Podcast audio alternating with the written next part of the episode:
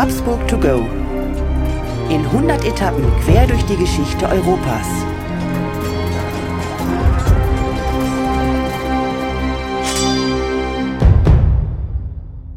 Hallo und herzlich willkommen bei Habsburg to go, der etwas andere geschichtliche Reisebericht. Wir reisen in 100 Etappen auf den Spuren der Habsburger und wir, das sind Thomas Krug und mein Name ist Markus Knapp. Thomas, ich grüße dich. Hallo. Markus, ich grüße dich auch. Wo geht's heute hin, Thomas? Bin schon ganz gespannt. Heute geht's in die Tschechei, eins deiner liebsten Reiseländer wahrscheinlich, oder?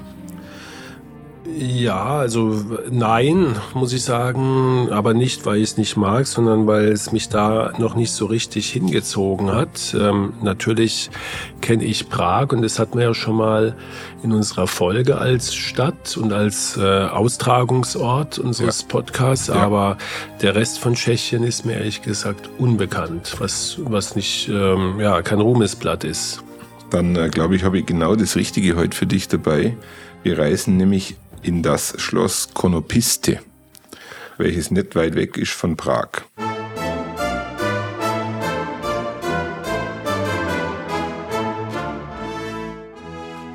Okay, auch das äh, ist, glaube ich, jetzt ein Ort, den nicht jeder so, dem nicht jedem geläufig ist. Ja. Ähm, was verbirgt sich hinter dem Schloss und wo ist es genau und was äh, ist, hat es mit diesem Ort auf sich, den du heute gewählt hast? Also das Schloss äh, Konopiste ist ähm, nördlich von Prag, circa 30 Kilometer entfernt. Also wenn man eine Städtereise nach Prag macht, dann kann man einfach mal kurz äh, dort vorbeischauen. Wenn man sich im Netz einfach mal ein paar Bilder von Konopiste aufruft, dann wird einem relativ schnell klar, warum dieser Ort so faszinierend ist. Es ist ein Schloss, welches äh, von einzigartiger Architektur geprägt ist. Über die vielen Jahrhunderte, in ihrem Ursprung im 13. Jahrhundert erbaut, findet man hier die gotische, die Renaissance und den barocke Elemente, welche in ihrem heutigen Zustand ja fast alle noch sehr, sehr original erhalten sind. Also ein beeindruckendes Schloss, welches schon für einige Filmkulissen herhalten durfte und ähm, deshalb auch sicherlich eine Reise wert ist.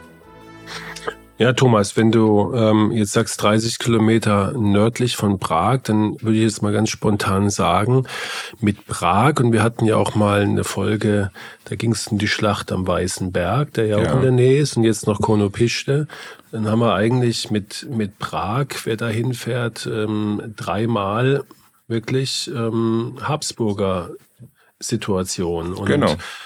Ähm, das führt mich zum Stichwort, was bitteschön hat das Schloss mit den Habsburgern zu tun? Ja, Markus, was hat es mit den Habsburgern zu tun? Wir haben ja gelernt, dass eigentlich fast alles in Europa irgendwie mit den Habsburgern zu tun hat, aber dieses Schloss hat in einer ganz entscheidenden äh, Phase den Habsburgern gehört ob es heute nur den Habsburgern gehört, wahrscheinlich nicht. Ja, denen gehört ja fast gar nichts mehr. Hatten ja nach dem äh, Zweiten Weltkrieg dann final alles verloren.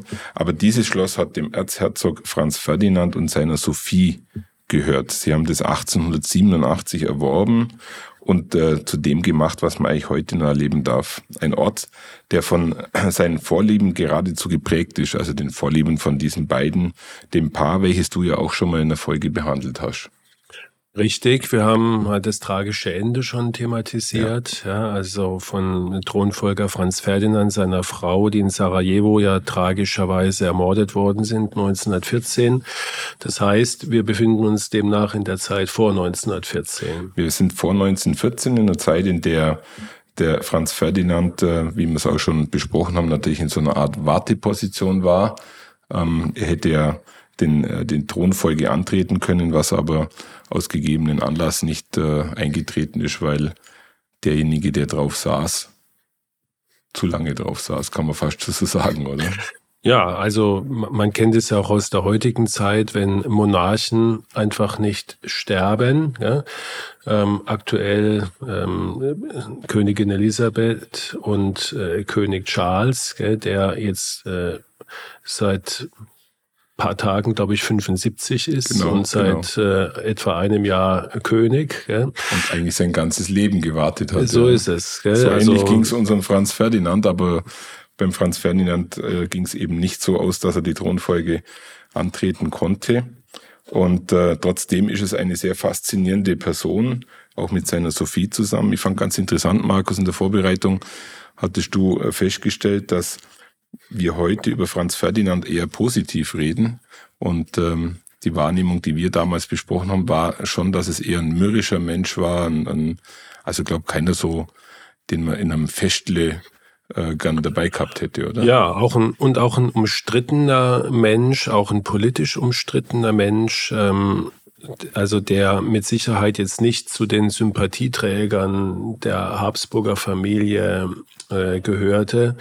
Im Vergleich jetzt sagen wir mal im historischen Kontext, wenn man Maria Theresia, die ja immer sehr gut wegkommt, ähm, der, der Franz Josef ja. aus heutiger Zeit mit der verkitschten Version, mit der Sissi und so weiter, ja, da kommt ja. er natürlich auch sehr gut weg. Ähm, ist der Franz Ferdinand ja eher so ein bärbeißig, kommt er rüber und ähm, sehr reaktionär, sehr monarchistisch geprägt. Gell? Und ich glaube, er hatte auch so ein paar Hobbys und Leidenschaften, die man aus heutiger Sicht, ich würde mal vorsichtig sagen, eher als seltsam empfinden würde, oder? Und, und, Markus, da sprichst du gleich was an, was natürlich an dem Ort dann fast in jedem Raum, an jeder Wand zu spüren ist. Eins seiner Hobbys, wenn man so sagen darf, war die Jagd. Dafür war er weltberühmt in der damaligen Zeit. Er ist äh, in seiner Sturm- und Drangzeit durch die ganze Welt gereist und ich habe dir da unten mal ein Foto mitgebracht. Ähm, da posiert er in jüngeren Tagen an einem geschossenen Elefanten. Das sind schon so, so äh, Aufnahmen, wo zeigen, welche, welche Energie er da reingesetzt hat. Man sagt, dass er zu seinen Lebzeiten 300.000 Tiere geschossen haben soll. Ich ja. gehe jetzt mal davon aus, dass dann äh, die meisten irgendwelche kleine Hüpfer waren. Ähm, aber das zeigt schon ganz deutlich, womit er sich im Wesentlichen beschäftigt hat. Er war auch ein Militarist durch und durch. Wir werden später kurz über die Dinge sprechen, die er eigentlich als Politiker vorantreiben wollte, weil das ist eigentlich die positive Seite von ihm. Und durch das, äh, dass er ähm, als Militarist äh, natürlich auch die Begeisterung für die Armee und für den Krieg hatte, findet man heute die größte Waffensammlung Europas genau in diesem Schloss. Also vielleicht gibt es den einen oder anderen, der sich dadurch angetriggert fühlt. Ähm, zusätzlich war er natürlich, wie fast alle Habsburger, ein sehr, sehr gläubiger Mensch, der das natürlich auch dort an dem Schloss in einer für, sich gebauten Kapelle, die im neogotischen Stil gebaut wurde, zelebrieren konnte. Also viele Aspekte, die Habsburger eigentlich immer mitbringen, hat er sehr extrem betrieben. Vielleicht kann man auch sagen aus Langeweile, weil er immer gewartet hat, äh, die Thronfolge anzutreten. Aber ich glaube, wir hatten ja die letzten Folgen oft über militärische Niederlagen der Habsburger gesprochen, ähm, vor allem die seines Onkels. Ich könnte mir vorstellen, dass er in militärischer Hinsicht wahrscheinlich gar kein so ein schlechter Stratege gewesen wäre. Ja, durchaus. Also er hat sich ja zumindest da sehr äh, für interessiert, wie du es eben schon gesagt hast. Und er hatte da auch ein paar neue Ideen, auf die du sicherlich nachher noch zu sprechen ja. kommst. Ähm, er war ja vielleicht, um das nochmal in den in jetzt äh, historischen Kontext so ein bisschen einzuordnen. Wir befinden uns also jetzt äh, am äh, ausgehenden 19. und beginnenden 20. Jahrhundert. Und ähm, eigentlich konnte er ja damit gar nicht rechnen, dass er Thronfolger wird, sondern der Thronfolger von Franz Josef, also unserem greisen ja. äh, Kaiser mit dem Rauschebart, den jeder kennt, war ja sein Sohn Rudolf. Mhm.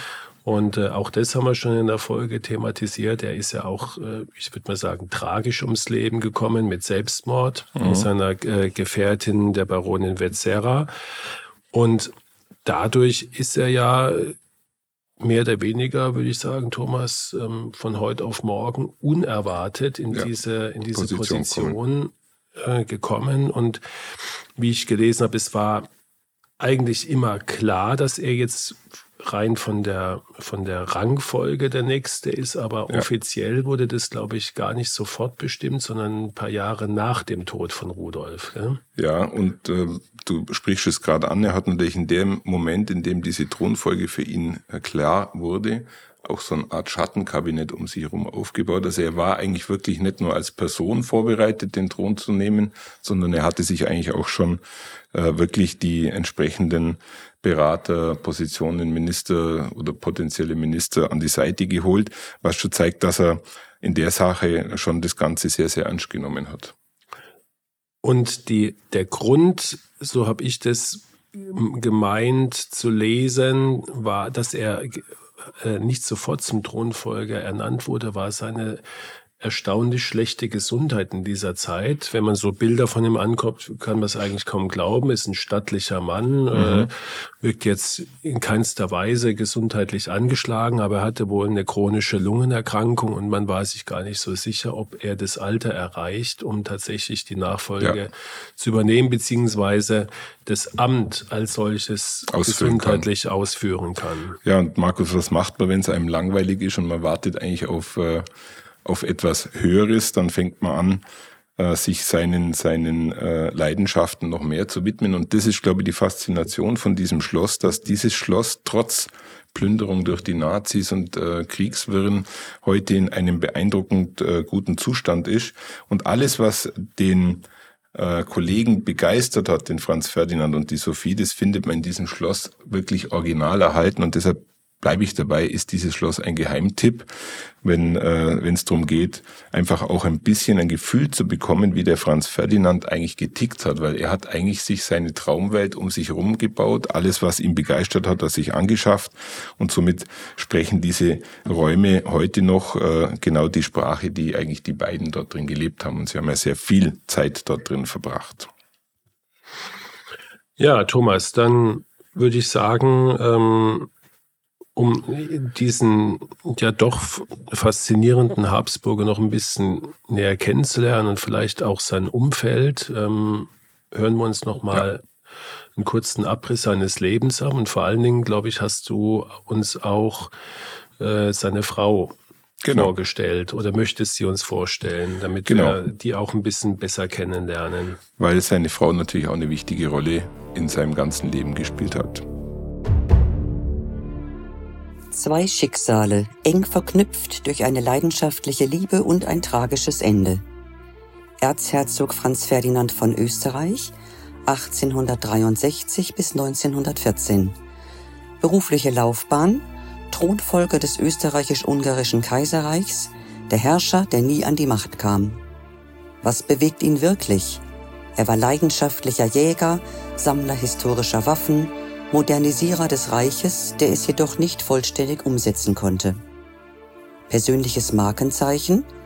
Ein Mann von korpulenter Statur, bekannt für seine Standhaftigkeit und seine tiefe Religiosität. Das brachte ihm posthum den Spitznamen der fromme Dicke. Seine Visionen? träumte von einer föderalen Neuordnung des Reiches, um die ethnischen Spannungen zu mildern. Dafür hätte er in der Neuzeit den Friedensnobelpreis erhalten. Schicksalshafte Liebe vermählte sich morganatisch mit Sophie Chotek, einer bürgerlichen Adligen. Sophie, Herzogin von Hohenberg, 1868 bis 1914. Berufliche Laufbahn, adlige Herkunft, aber nicht von königlichem Blut. Ihre Nachkommen konnten nicht zu Thronfolgern werden. Die verbotene Liebe heiratete Franz Ferdinand morganatisch, was zu Spannungen innerhalb des Kaiserhauses führte. Charismatische Partnerin. Sophie war eine kluge und charismatische Frau, die ihren Mann unterstützte und ihn in seine modernisierenden Streben begleitete. Tragische Schicksalswende. Gemeinsam mit Franz Ferdinand wurde sie am 28. Juni 1914 in Sarajevo während eines Attentats ermordet, das den Ausbruch des Ersten Weltkriegs auslöste.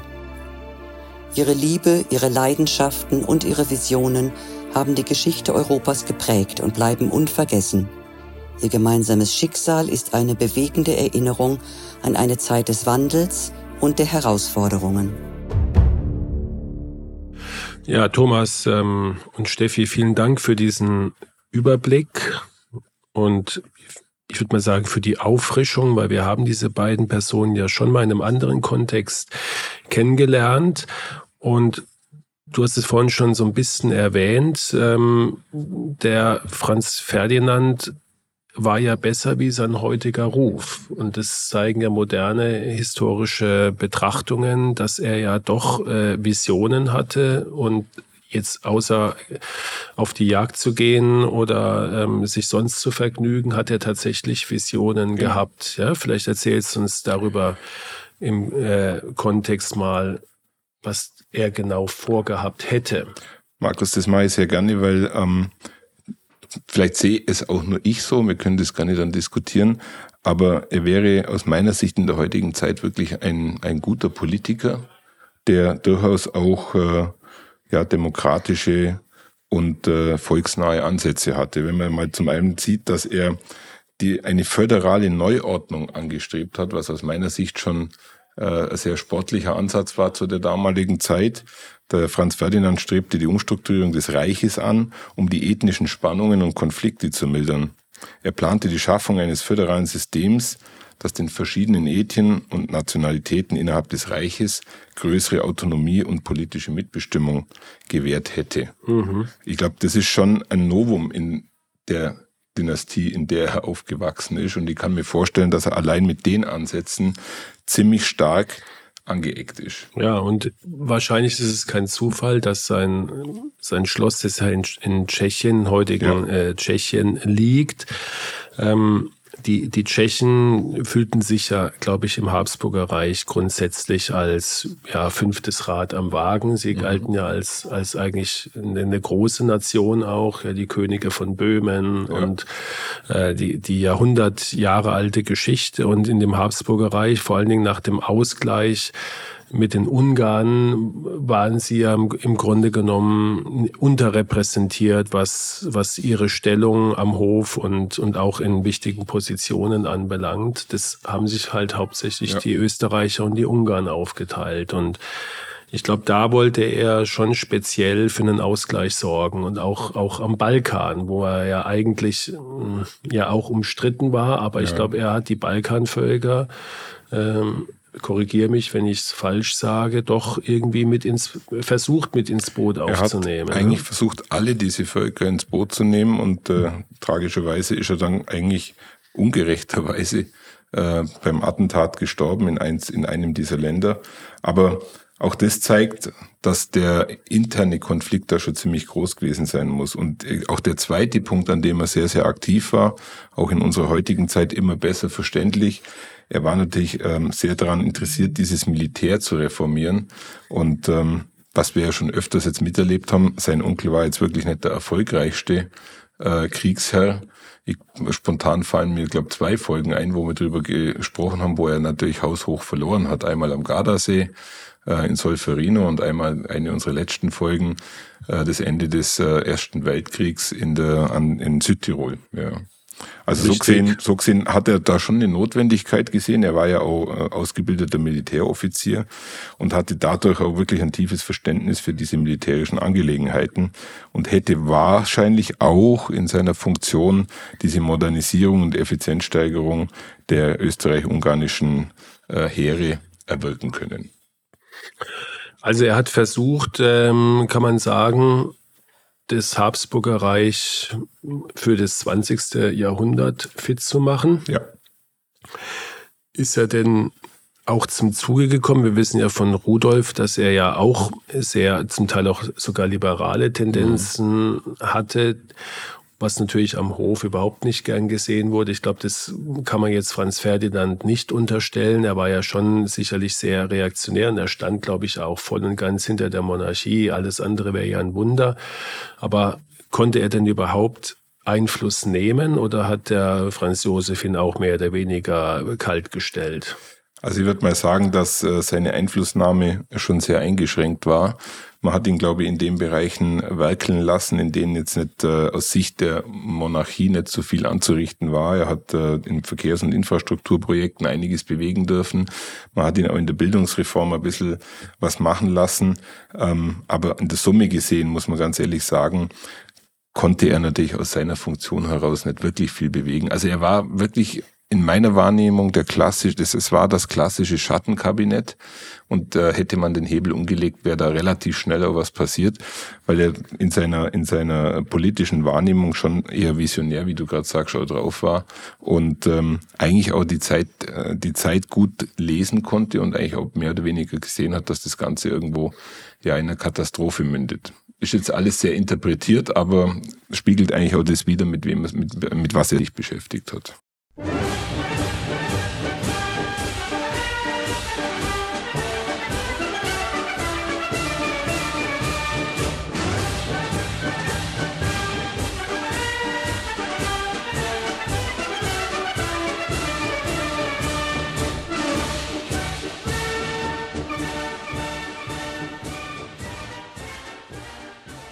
Ja, und spiegelt so ein bisschen den Trend wieder, dass Franz Ferdinand vielleicht damals auch im Kontext mit, mit der Reaktion natürlich auf seinen Tod und, ähm, und dass er bei den Serben Zeit seines Lebens eine Hassfigur war, ja. das verwundert nicht, gell, weil die, die Serben sich natürlich äh, permanent unterdrückt fühlten. Aber ähm, ich würde gerne nochmal vielleicht auf seine Frau eingehen. Du hast ja. sie ja auch ähm, von Steffi sehr intensiv vorstellen lassen. Was, was war das für eine Frau? Vielleicht kannst du uns zu der auch nochmal was sagen. Also es war äh, eine Liebesheirat die eigentlich undenkbar war, ja, weil sie war aus, ähm, darf man das so hart sagen, aus niedrigerem Adel, so wie wir es vorher gehört haben. Ähm, aber auch dort hat er sich durchgesetzt, hat äh, seine Liebe geheiratet und hatte, glaube ich, seit seines Lebens eine Partnerin an der Seite, die wirklich auch äh, ihm intellektuelles Wasser reichen konnte und die natürlich auch seine Bestrebungen auch mit ihm äh, vorangetrieben hat. Also man kann sagen, eine, ja, wie wir es vorher auch gesehen haben, eine wirklich charismatische Frau, die wirklich auch für ihn was bewegt hat. Und die ihn auch, ähm, ob, obwohl da ja vorher auch Warnungen durchaus vorhanden waren, ihn nach Sarajevo begleitet hat. Ja. Um ihn dort auch zu unterstützen und eigentlich nie von seiner Seite wich, auch bei äh, offiziellen Anlässen, obwohl, und das finde ich echt eine Leistung, obwohl sie ja wirklich am Hof ähm, en entsprechend schlecht behandelt wurde. Also das, glaube ich, kann man sich heute gar nicht so richtig vorstellen, dass es da nicht um Persönlichkeit, Intelligenz oder sonst was ging, sondern rein um, um den Titel, ja. den man getragen hat. Und ähm, Markus, stell dir mal die Situation, weil du das gerade ansprichst. Also äh, wie fühlt man sich, wenn man dann nach Wien eingeladen wurde zu irgendwelchen Familienfesten und man stellt sich eine große Tafel vor. Ihr Mann durfte an der Tafel sitzen und sie musste an einem Nebentisch, bei uns sagt man immer bei Familienfesten, am Kindertisch sitzen. Das sind natürlich schon Demütigungen, äh, die man da ertragen musste, die wir uns wahrscheinlich gar nicht richtig vorstellen ja. können. Und es spricht ja auch für ihn, für Franz Ferdinand, dass er äh, diese Frau geheiratet hat, wo er schon wusste, dass er Thronfolger ja. ist. Ja. Und damit, äh, das hast du ja, hat Steffi ja auch schon ähm, erwähnt, war ja auch verbunden, ähm, dass seine Kinder von der Thronfolge ausgeschlossen sind. Genau. Und ähm, das nach ihm wäre Schluss gewesen. Wäre wär diese Linie zumindest ja. äh, nicht mehr berücksichtigt worden.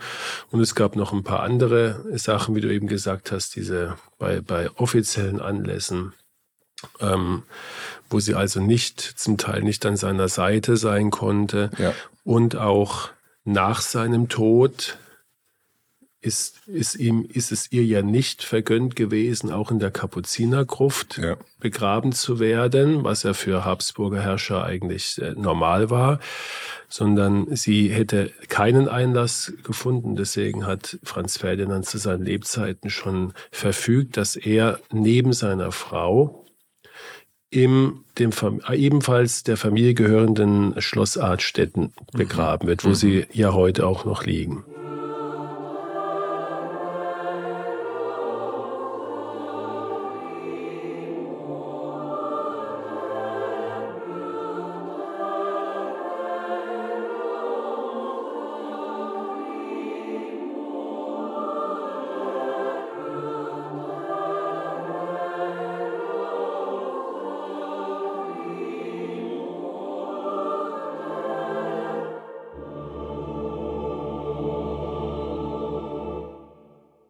Wusstest du eigentlich, äh, Markus, dass der Franz Ferdinand in seiner Zeit einer der reichsten Europäer war? Also ich kann mir gut vorstellen, dass das Haus Habsburg insgesamt natürlich extrem reich war, aber das habe ich mich sowieso immer gefragt, was war jetzt da Privatbesitz, also was war wirklich vom Kaiser mhm. oder vom Thronfolger verfügbar mhm. und was gehörte dem Haus Habsburg, also so wie man heute sagen kann, dem Staat. Gell? Also im Fall von Franz Ferdinand kann man ganz nüchtern feststellen, dass es sein Privatvermögen war, weil er ähm, wirklich ein, äh, zur Erbengeneration gehört hat und äh, sein Cousin, der Herzog von Modena, hat äh, nach seinem Tod alles an den Franz Ferdinand vermacht und daraus äh, entstand auch diese größte Waffensammlung, die heute nur existiert in dem Schloss. Aber er hat nicht nur Kunstwerke und Raritäten vererbt, er hat ihm natürlich auch eine Menge an Geld vererbt, was du dir vorstellen kannst, was sein Onkel Franz Josef nicht so richtig toll fand. Aber der Mann war eigentlich wirtschaftlich auch von seiner Familie, den Habsburgern, unabhängig. Und kann man das in dem Schloss auch äh, neben seinen Jagdtrophäen, äh, kriegt, kriegt man da auch einen Eindruck, dass da also sehr viel ähm, mit Ausstattung gearbeitet wurde oder war ihm das gar nicht so wichtig? Ja, man äh, kriegt sehr viel mit in dem Schloss, auch zum Beispiel eine Geschichte zu Rudolf. Er hat äh, für seinen Cousin in dem Schloss extra Räume angeschafft äh, für den Rudolf, damit der vorbeikommen kann und sich dort wohlfühlt. Ähm, leider wurden die Räume nicht so schnell fertig, wie der Rudolf das erleben konnte, aber man kann heute noch durch diese Räume durchlaufen und kriegt ein Gefühl dafür, wie er sein Cousin eingeschätzt hat. Also das, glaube ich, ist die Faszination an dem Schloss, dass es so viele verschiedene Bereiche gibt, die heute noch genau das widerspiegeln, was die Bewohner damals äh, bewegt hat. Also unser Liebespaar, mehr oder weniger.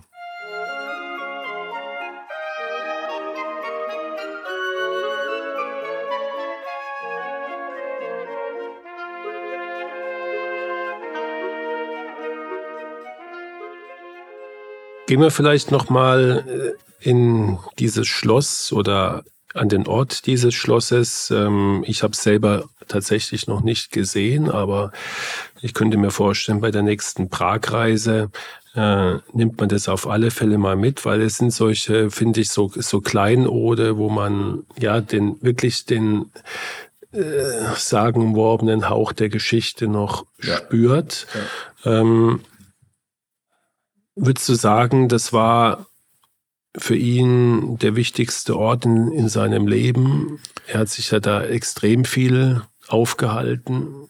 Ja, also Zeit seines Lebens. Markus, ich wage zu behaupten, das ist der wichtigste Ort seines Lebens gewesen. Dort hat er im Endeffekt alles ähm, bewerkstelligen können, was ihn beschäftigt hat. Dort hat er mit seiner Frau wahrscheinlich auch die schönste Zeit erlebt. Man darf heute vergessen, dass das Schloss natürlich wie viele Schlösser in einer wunderbaren äh, Umgebung eingebettet ist.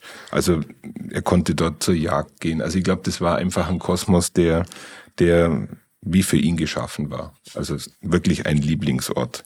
Und ähm, was auch sehr faszinierend fand, ist, dass der, der Franz Ferdinand eigentlich auch für Historiker so interessant ist, weil er ein begnadeter Tagebuchschreiber war. Also viele Historiker heutzutage bedienen sich seiner Tagebücher, weil er wirklich jeden Tag im Endeffekt niedergeschrieben hat, was er erlebt hat. Er hat sogar geografische Standorte mit äh, aufgeschrieben und äh, war ja dann in der Zeit, wo er auf Reisen war, hat er natürlich dort auch interessante Aspekte speziell für die Forschung hinterlassen. Und die Tagebücher sind erhalten? Die sind demnach? komplett erhalten und äh, dienen den Wissenschaftlern heute als, als äh, maßgebliches Instrument, um die Zeit noch besser zu verstehen. Ja.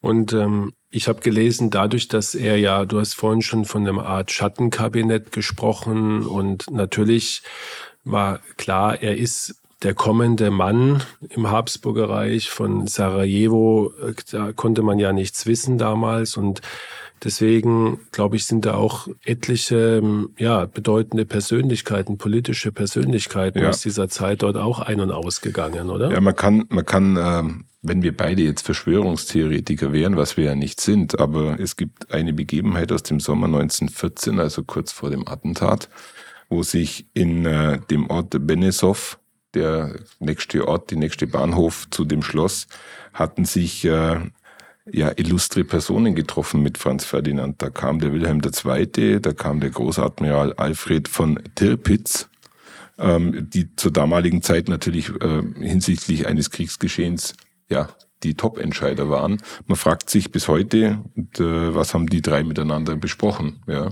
also das zeigt schon, welche, welchen Einfluss er schon auch auf die Weltpolitik hatte.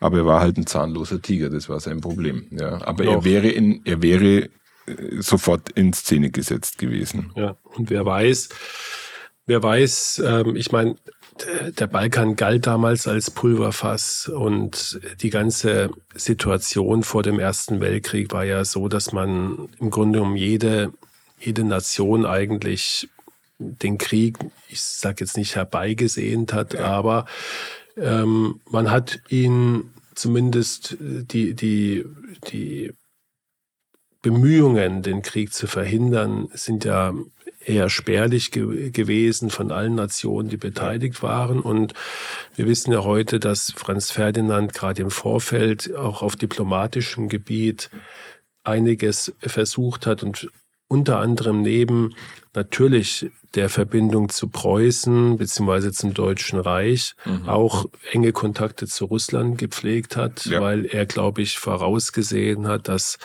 ein Krieg gegen die Westmächte, also Frankreich und England und gleichzeitig Russland ähm, für, für das Habsburger Reich gefährlich ist. Aber wie wir wissen, sind seine Bemühungen entweder gescheitert oder kamen zumindest nicht zum Zuge, beziehungsweise er ist ermordet worden zu einem Zeitpunkt, wo halt diese Bündnisse ja. noch nicht festgezurrt waren. Ne? Markus, man kann wirklich sagen, für mich ist Franz Ferdinand wirklich eine schicksalhafte Gestalt die einiges bewegen hätte können, die aber leider Gottes in ihrer Warteposition eigentlich nie dazu kam und dann am Schluss einfach ja sinnlos ums Leben kam.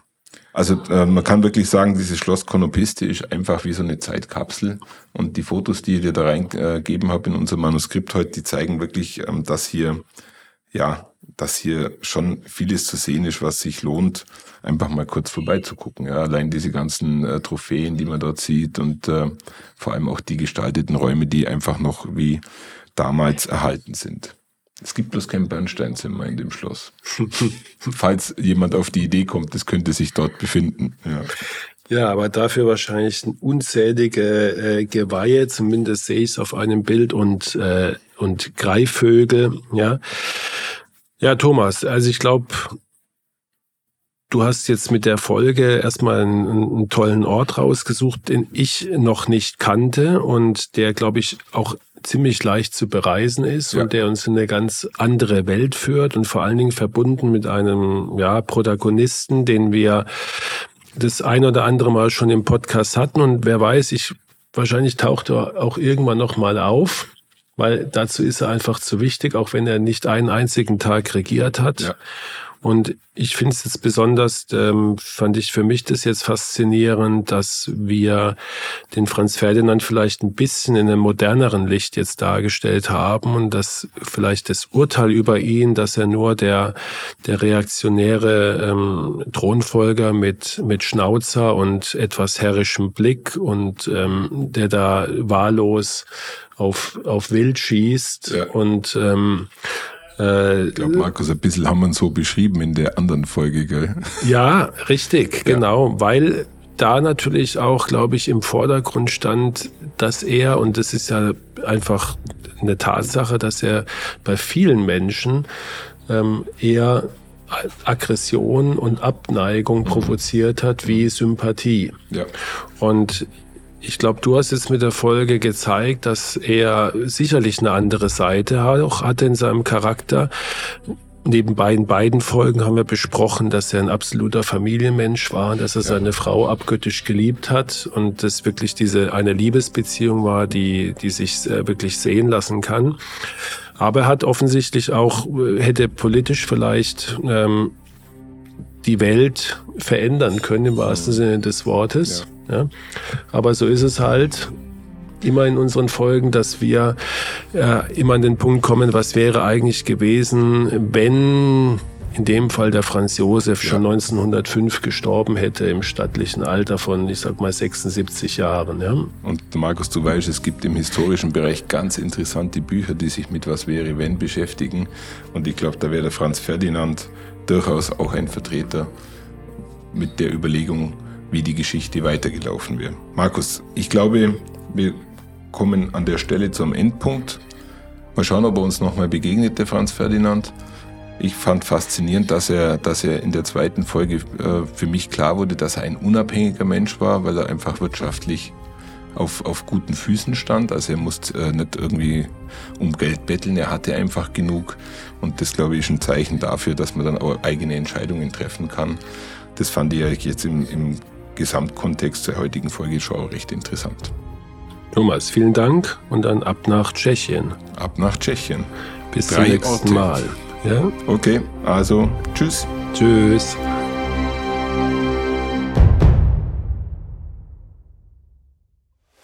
Eine Produktion der Sounds GBR. Krug und Hacking. Bearbeitung und Musik Tim Hacking.